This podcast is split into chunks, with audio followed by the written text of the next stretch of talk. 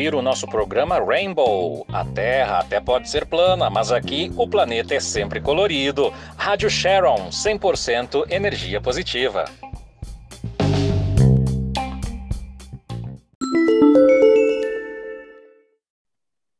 Olá, ouvintes da Rádio Sharon, no nosso programa Rainbow. Hoje, aqui no Bate-Papo Colorido, a Procuradora do Trabalho e também pertencente à Coordenadoria de Promoção à Igualdade e Combate à Discriminação, Procuradora doutora Ana Gonzalez.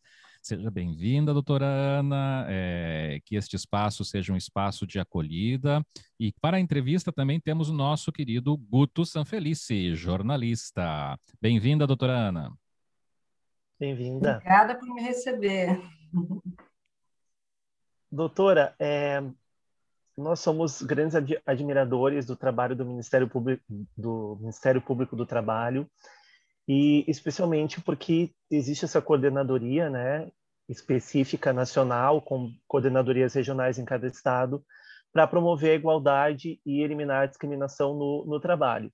Para começar, a senhora poderia contar um pouquinho para a gente das atribuições principais do MPT, né, em primeiro lugar, porque muita gente não não tem familiaridade exatamente qual é a forma de atuação e como o nosso público é a população LGBT, eh, principalmente, já entrar na, na questão aí do trabalho da cor de igualdade, é, o que o que principalmente vocês têm como como foco em relação a essa população. Certo, obrigada, Gustavo, obrigada, Kleber, obrigada por, pelo espaço, principalmente, né, em primeiro lugar. É, então, eu acho legal a gente explicar um pouquinho o que, que faz o Ministério Público do Trabalho. Né? Muita gente não sabe o que, que é, muita gente confunde com a fiscalização no trabalho, que até algum, alguns anos atrás se chamava Ministério do Trabalho, né? agora não existe mais o Ministério do Trabalho, existe o Ministério da Economia e, junto a ele, a fiscalização do trabalho, né? que anteriormente estava alocada no Ministério do Trabalho, então as pessoas se confundem um pouco com uma coisa e outra, né? Então, o Ministério Público do Trabalho, ele faz parte do Ministério Público da União. Né? O ramo mais famoso, que eu sempre digo, né, do Ministério Público da União, é o Ministério Público Federal, que todo mundo conhece pela Operação Lava Jato, né? Mas existem quatro ramos no Ministério, Ministério Público da União. Um deles uh, está relacionado com as atividades no Distrito Federal, o outro deles está relacionado com uh, as atividades militares, né, o Ministério Público Militar, e aí depois tem o MPF, o Ministério Público Federal, e o MPT, Ministério Público do Trabalho. O que, que o MPT faz? Atua nas questões trabalhistas. Né?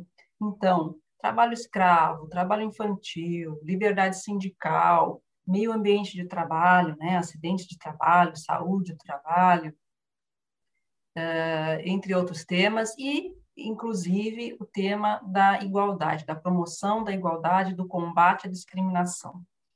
Então, dentro dos ambientes de trabalho, dentro das estruturas de trabalho, buscar a, o equilíbrio das oportunidades né, para todas as pessoas. A gente sabe que tem pessoas que têm mais dificuldade de acesso ao mercado de trabalho, então, uma das atividades assim uh, mais emblemáticas do MPT nessa área é a questão da promoção da empregabilidade para pessoas com deficiência. Né? Isso, desde que existe a cota para pessoas com deficiência, desde 1993 que existe essa lei, o Ministério Público do Trabalho sempre buscou é, fazer a efetivação disso, fazer a conscientização para que as pessoas sejam contratadas, uh, quebrar barreiras, né, uh, fazer o ambiente de trabalho ser mais acessível.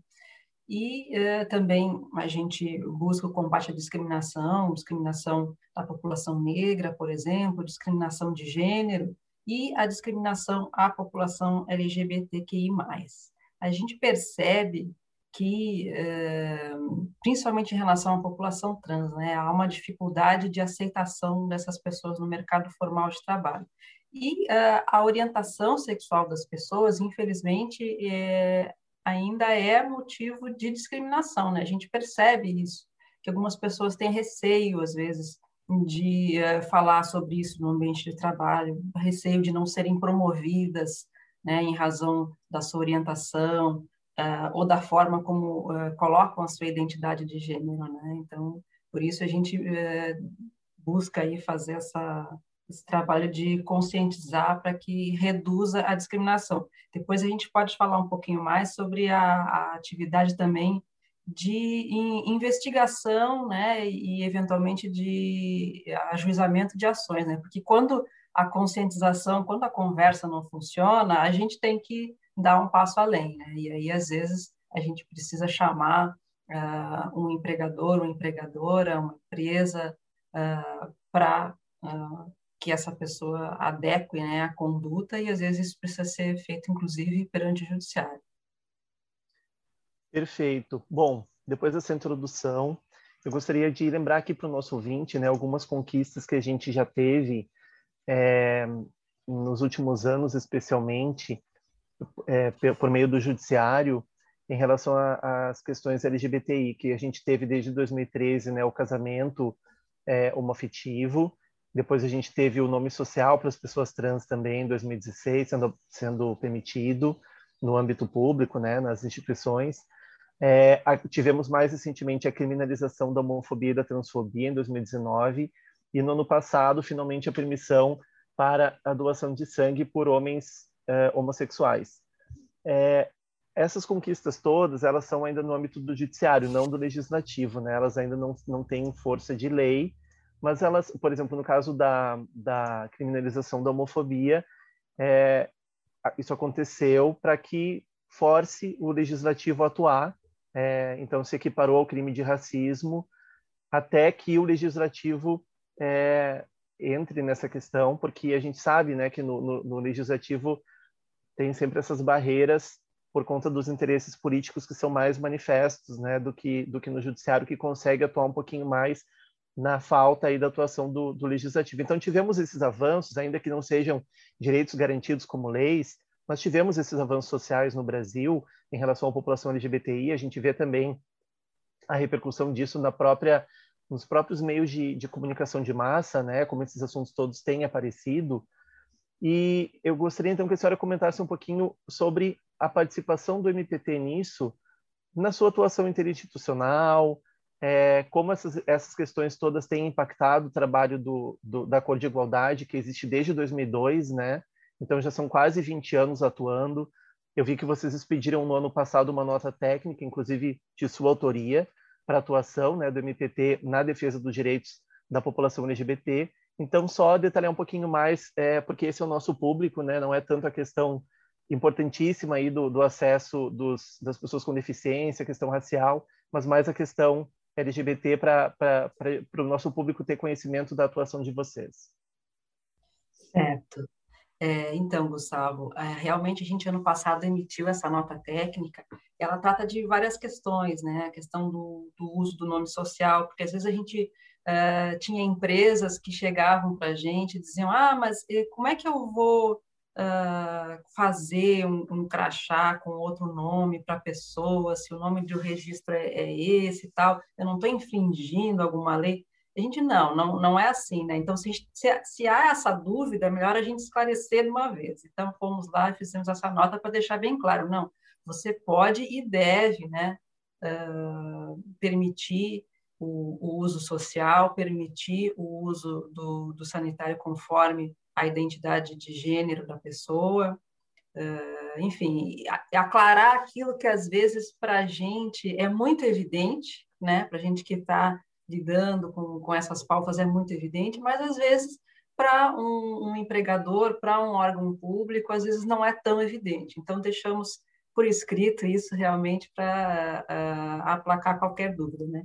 Então, esses direitos básicos, realmente, né, da pessoa poder ter um acesso no seu ambiente de trabalho onde ela possa ser tratada pelo seu nome social, né, onde ela possa ser tratada com respeito, sobretudo, que, uh, que a orientação dela não seja um motivo para uh, que ela seja preterida, para que ela não seja bem recebida, ou para que ela não possa uh, fazer algo que é, é, tão simples, né? que é simplesmente utilizar o sanitário de acordo com a sua uh, identidade de gênero. Né? É, é uma violação de direitos humanos, né? A pessoa ser obrigada a ir num sanitário uh, designado para um gênero com o qual ela não se identifica. Né? Então, a gente buscou colocar isso na nota técnica para uh, que não, não tivesse mais esses questionamentos né, de pode, não pode, o que, que deve ser feito, está ali sistematizado. Além disso, a gente busca uh, disseminar material informativo, né? Então, nós temos cartilhas uh, e nós temos também revistas em quadrinhos, né? Tem uma série de revistas em quadrinhos, que é o MPT em quadrinhos, tem uma edição falando sobre discriminação, preconceito em relação à população LGBTQI. Foi lançada, eu acho que não sei se foi em janeiro agora, por ocasião da data da visibilidade trans, né? Mas é, não faz muito tempo que a gente lançou. E ou foi ano passado, não recordo agora, mas enfim, ela é recente e tem sido muito bem recebida, porque é uma forma de você trazer o tema para uma roda de conversa, por exemplo, dentro do, do, do ambiente de trabalho, em que eh, você não faz aquilo de uma forma tão professoral, assim, né? de ter uma pessoa que vai lá, vai fazer uma exposição, vai ficar todo mundo quieto, uh, não vai interagir, né? Então, com a revista em quadrinhos, a gente sente que às vezes é mais fácil fazer essa interação, trazer o tema e, e fazer as pessoas debaterem, né? É uma, é uma forma também de a gente eh, trazer o tema para a conversa. A gente promove também uh, webinários, né? Por conta aí da pandemia, não dá para fazer evento presencial, mas a gente descobriu, acho que eu, talvez a única coisa boa da pandemia, né? A gente descobriu que uh, dava para fazer nesse formato, né? Uh, em webinários no YouTube, onde a gente podia alcançar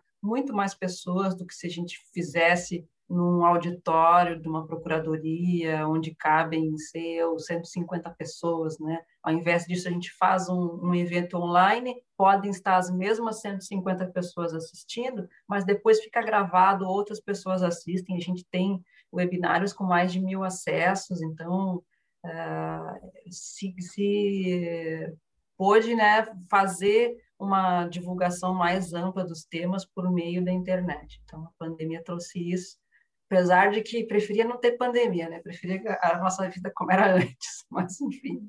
Claro. É, sim, é, eu acho que esse foi o lado bom, né? A questão dos, do, dos webinários e da difusão de conhecimento.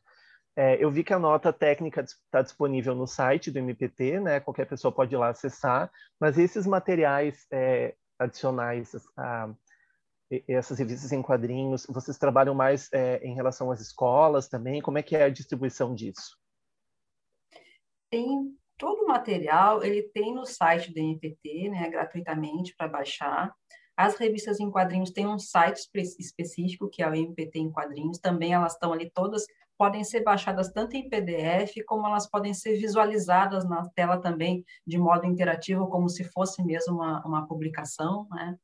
Uh, a gente eventualmente imprime também, né? Quando há recurso, imprime para distribuição e uh, fazemos essa distribuição tanto em eventos como para pessoas jurídicas que uh, a gente percebe que há uma necessidade de que esse material chegue até elas. Recentemente nós uh, fizemos uma, uma impressão também para o Congresso Nacional, alguns deputados, senadores demonstraram interesse né, na publicação. Nós vamos remeter, então, para esses gabinetes no Congresso para que possam ser distribuídos ali para a população que circula naquele local. Uh, em relação a escolas, a gente não tem assim tanto esse acesso, né? A gente até tem um, um projeto que faz essa interação com escolas, que é de uma outra coordenadoria, que é a que trata do trabalho infantil, Uh, mas em relação a outros temas, a gente ainda não tem tanta abertura. Assim, eu acho que é algo para ser explorado no futuro. Já teve projeto de, de levar também a questão da saúde do trabalho para as escolas, algumas procuradorias eh, já fizeram iniciativas nesse sentido, mas em relação aos temas da cor de igualdade, acho que está faltando esse passo ainda, né? A gente uh, tem buscado mais essa interação com as empresas, com os sindicatos, com trabalhadores e trabalhadoras, e não tanto com estudantes, mas acho que seria interessante, sim. Claro, eu entendo perfeitamente, afinal, a questão da empregabilidade, né, que a gente já vai comentar, do acesso ao trabalho, é, seria a principal preocupação. Mas como tudo isso passa também pela educação, digamos assim, o, o contato com esses assuntos, a revisão desses valores, e a gente sabe que a população trans, em especial, ela vai sendo alijada dos diversos níveis de educação, tem toda a questão do bullying. Então, assim, é, eu, eu, penso que é também muito interessante trabalhar essas questões na escola, tendo em vista que você já tem material é, produzido, né? E que, e que encaixa muito bem com esse público por ser revista em quadrinhos, enfim. Vamos falar um pouquinho sobre essa questão da empregabilidade, que vocês também têm uma política é, específica em relação a isso, para garantir a presença, né, a aprendizagem, treinamento e, e, e presença da população trans nas empresas. Conta um pouquinho para a gente sobre isso. Na, na, semana passada, a gente teve um, no programa um, uma entrevista com um, um, homem trans, que ele é servidor público, então ele já tem uma certa estabilidade maior no emprego, né? não está tão sujeito a essa questão é, da discriminação como nas empresas privadas, e ele também é empreendedor. Então foi um exemplo assim de como as pessoas fazem, né, para conseguir vencer no mercado de trabalho. Mas é muito importante a atuação do MPT para garantir isso também na, na questão das empresas, né? Então, por favor, essa questão da empregabilidade aí que é super importante. Certo. Então, a gente tem é, atualmente, né, no âmbito da, da Cor de Igualdade, a gente tem três projetos estratégicos nacionais. Um que trata das pessoas com deficiência, outro trata da população negra, e a gente tem ah, o projeto de empregabilidade da população LGBT. Uh, esse projeto, ele está uh, voltado a uma série de uh, iniciativas relacionadas à empregabilidade, tanto na questão que eu já comentei da conscientização, né, para a gente reduzir esses, enfim, as expressões de preconceito né, nos ambientes de trabalho, mas também especificamente em relação à empregabilidade e muito voltado para a população trans, né, que a gente sabe que tem um, um índice altíssimo de, como você falou, de alijamento do mercado de trabalho, né? Eles têm muita dificuldade de, de ingressar no mercado de trabalho. É, mais de 90%, se não me engano, né? Que está fora do mercado formal de trabalho. E, infelizmente, muitas dessas pessoas acabam é, trabalhando com a prostituição, né? Porque acabam não encontrando outra forma de sustento.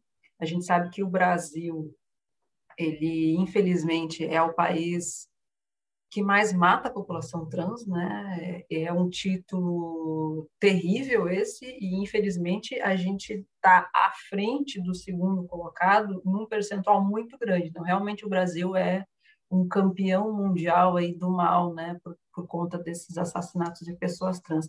Mas por outro lado, o Brasil também é o país que mais consome pornografia com pessoas trans. Então, a gente vê aí que tem algo muito errado, né? Aquilo que é o seu objeto de desejo ou de curiosidade, ao mesmo tempo é o seu objeto de ódio, né? Então, realmente, aí a gente tem um, um âmbito aí para dedicação de psicólogos e psiquiatras gigantesco, né? Para a gente trabalhar essas questões para que as pessoas possam se sentir bem com elas mesmas, né? Com aquilo que que, que as encanta, para que elas não uh, transformem isso em ódio, né? Um ódio mortal, inclusive. Mas esse projeto, então, ele busca essa empregabilidade e uh, na forma de treinamentos, por exemplo, né? Uma dessas iniciativas é uma iniciativa em parceria com a Organização Internacional do Trabalho, que uh, tem o nome de Cozinha e Voz, né? E esse nome, por quê? Porque cozinha, né? As pessoas têm aulas de gastronomia, aprendem a cozinhar. Uma das instrutoras desse curso é a Paola Carrossela, né, uma chefe uh, reconhecida aí de renome. E além disso, além de aprender a cozinhar, aprender né, a, a, a, ter uma carreira né, na gastronomia, também há a expressão, né, você uh, escrever e uh, declamar poesia, né, porque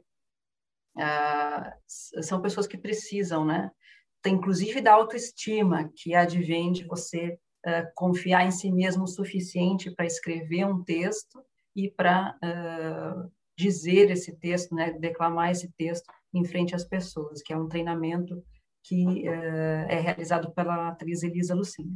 Então, esse, esse projeto traz né, essa, esse treinamento para voltado à área de restaurantes. No ano passado, por conta da pandemia, nós fizemos várias uh, versões desse curso em várias partes do país online, né, com, inclusive com, com bolsas para que as pessoas pudessem uh, se alimentar né, enquanto faziam o curso, porque realmente foi um ano, ainda está sendo, né, mas foi um ano muito difícil. E uh, se deu continuidade né, a esse projeto mesmo sem a possibilidade das aulas presenciais.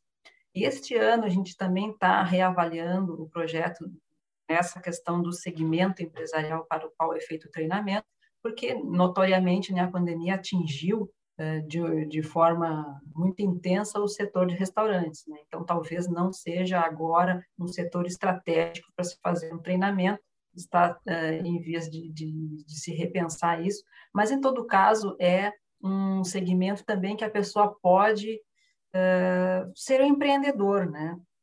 Vender alimentos, né? Então, preparado. Então, é, é uma forma também. Às vezes a pessoa tem essa dificuldade no ingresso no, no, mercado formal, mas pode ser um empreendedor. Né? A gente tem muito cuidado com, com essa nomenclatura do empreendedorismo, né? porque às vezes ela é mal utilizada. Né? Por exemplo, você dizer que o entregador de aplicativo é um empreendedor, né? Eu não sei nem, nem, nem consigo achar um adjetivo para qualificar isso, mas não, ele não é um empreendedor, é aquela pessoa que está de bicicleta ali, uh, suando para entregar um, um lanche para você, não é um empreendedor, tá? Esqueça isso. Mas, em todo caso, muitas pessoas podem se beneficiar do, do empreendedorismo e, e, e, essa é uma da, das possibilidades. A gente tem também em São Paulo um projeto que uh, envolve uh, essa população e está voltado para têxtil. Então, nessas pessoas produzem uh, roupa, de, desenham e, e, costuram né, roupa para vender. Também é uma forma de empreendedorismo, né? E também uh, num segmento que talvez não esteja tão uh, no momento tão frágil como é o de restaurantes. Ou seja, esse projeto então visa essa capacitação, também a questão da conscientização e também a questão da disseminação de informação de boa qualidade é, para fazer isso circular na população. Ok. Kleber, eu não sei se o Kleber quer colocar alguma questão, senão eu, eu continuo. é, eu quero colocar a questão de que tem uma admiração particular pelo Ministério Público do Trabalho, porque eu vejo como uma instituição diferenciada é, dentre os ministérios públicos é, e acredito que isso ocorre pelo seu objeto, que é o trabalho.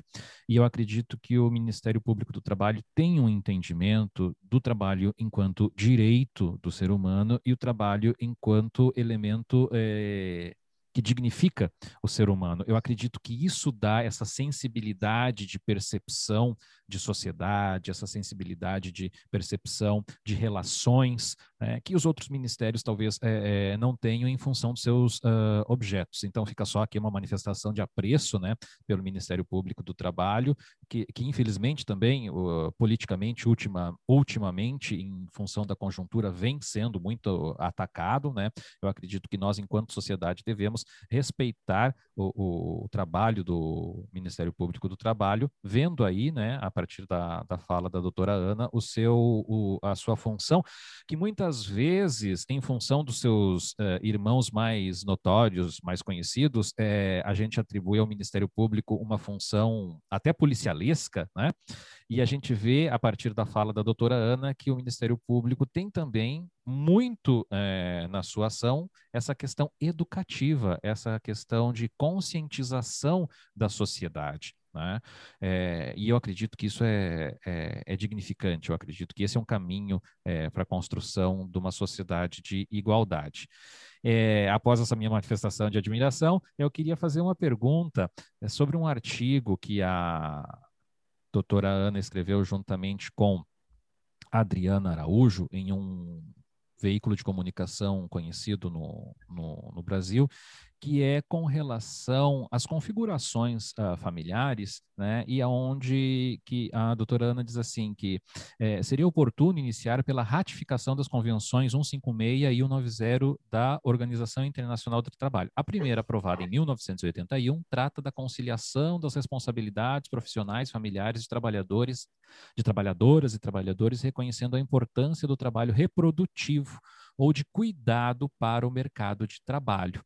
Daí o meu recorte é com essas novas configurações familiares que é, nós temos hoje, que na realidade não são novas, sempre existiram, porém o reconhecimento social é novo né? Uma família com dois pais, uma família com duas mães e, e, tantas outras configurações. Uma mãe, é, é, uma mãe que cuida da, da, da, sua filha, uma avó que cuida do, do, do, dos seus netos. Enfim, a, a, minha pergunta seria: como nós estamos hoje? Qual é a percepção é, da sociedade e a relação que o Ministério Público tem com essas novas é, configurações familiares e o trabalho? É interessante essa pergunta, né? A gente vê que quando a gente fala em trabalho reprodutivo, né, a gente está falando não só da questão de filhos e cuidado de filhos, mas tudo que envolve você manter uma família, né? Uh, alimentação, a limpeza, uh, planejamento do, das refeições, uh, adquirir vestimenta, enfim, tudo, tudo que envolve manter seres humanos saudáveis e funcionais. Né? Então, é, realmente, a gente vê que com novas conformações, esse trabalho é, é o mesmo, evidentemente, né? não importa se é uma mãe, duas mães, um pai, dois pais, a gente tem que ter essa preparação, esse cuidado, esse planejamento. E uh, a gente vê que a nossa sociedade ainda trata isso de uma forma né, muito diferenciada de acordo uh, com a, a, observação se você está diante daquilo que se convenciona chamar de família tradicional ou se você está diante de outras conformações, né? Então a gente tem um preconceito muito grande, por exemplo, com mãe solo, né? A gente observa isso geralmente, inclusive na fala de, de diversos políticos, a gente já ouviu, né? ah, que evidentemente um delinquente vai decorrer de uma situação de um lar que não tinha um pai, né? Como se simplesmente ter um, uma figura sentada uh, no sofá fizesse alguma diferença, né? Se for um pai participativo, melhor, com certeza ele vai poder ajudar. Mas não é isso que a gente vê em muitos lares, né? Porque a gente sabe que há um, um percentual muito grande de brasileiros que não tem o pai na certidão de nascimento. Né? Isso, isso é muito forte no nosso país. E, por outro lado, tem, ah, existe esse preconceito também enorme com relação a essas novas conformações familiares. Ah, o que que eu vou, uh, o que que vai acontecer com essa criança? O que que eu vou dizer pro, explicar para o meu filho se o coleguinha tem um, um, tem dois pais, né? Ou tem duas mães? Enfim, olha, tem que explicar que as, as pessoas se amam e formam famílias, não interessa, né? O, o X, o Y aí é nessa questão, mas enfim. E uh, em relação às leis, a gente realmente tem esse delay, né?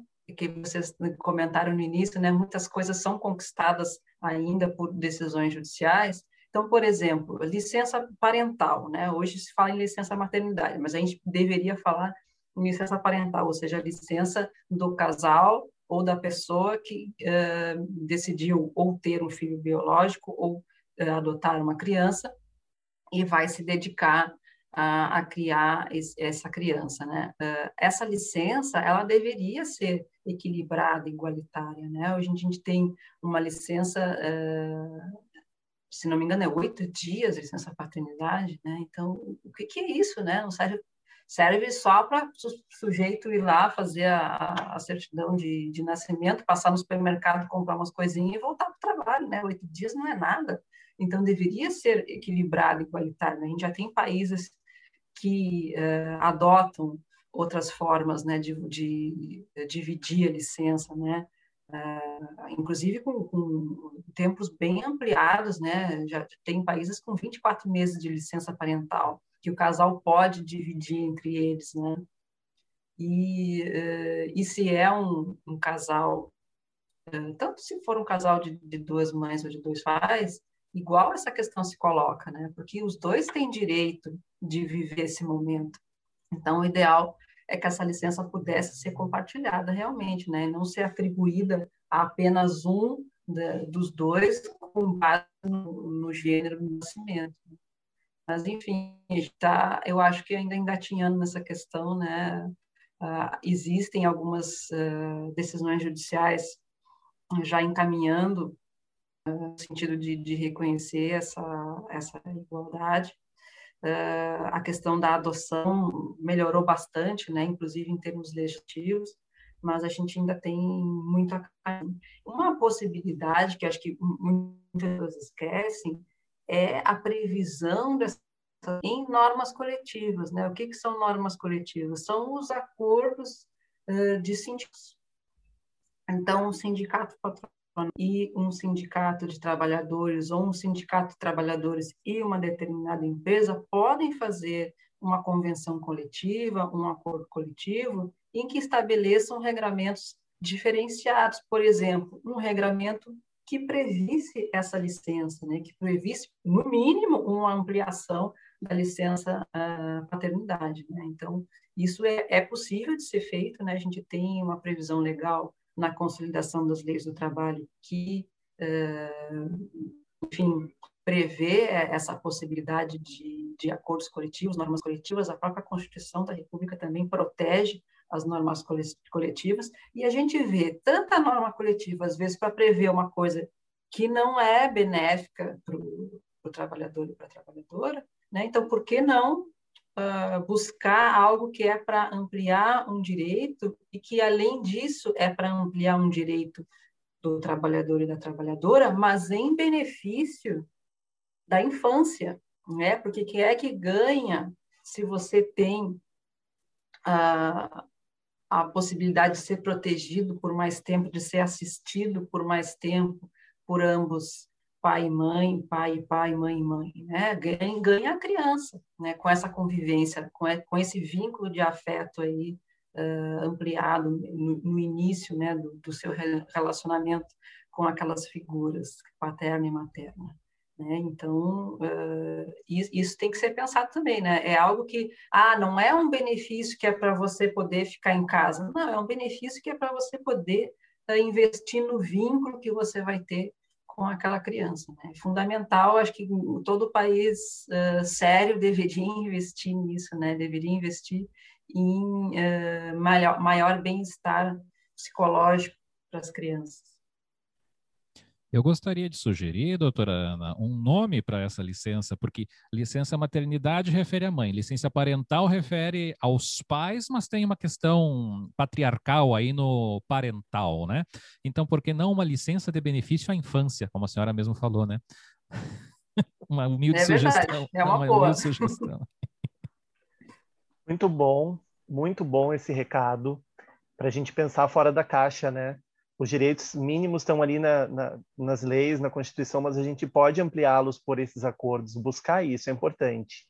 A gente falou um pouquinho sobre questão familiar, é, empregabilidade, educação. Eu gostaria de voltar um pouquinho também na atuação diária aí do MPT, para as pessoas também entenderem como elas podem acionar o, o órgão. O, o, MPT trabalha, é, é acionado por denúncias, né? Eu gostaria de falar um pouquinho para a gente, já se encaminhando para o final, em relação à violência. A violência que acontece no trabalho, desde a discriminação até a questão do assédio, assédio moral, assédio sexual, e que muitas vezes a população LGBT no seu ambiente de trabalho está sujeita a sofrer isso. E como ela pode buscar o MPT para auxiliar na resolução disso, né? Entendendo que são demandas coletivas. Se é uma demanda individual, a pessoa deve procurar a justiça do trabalho.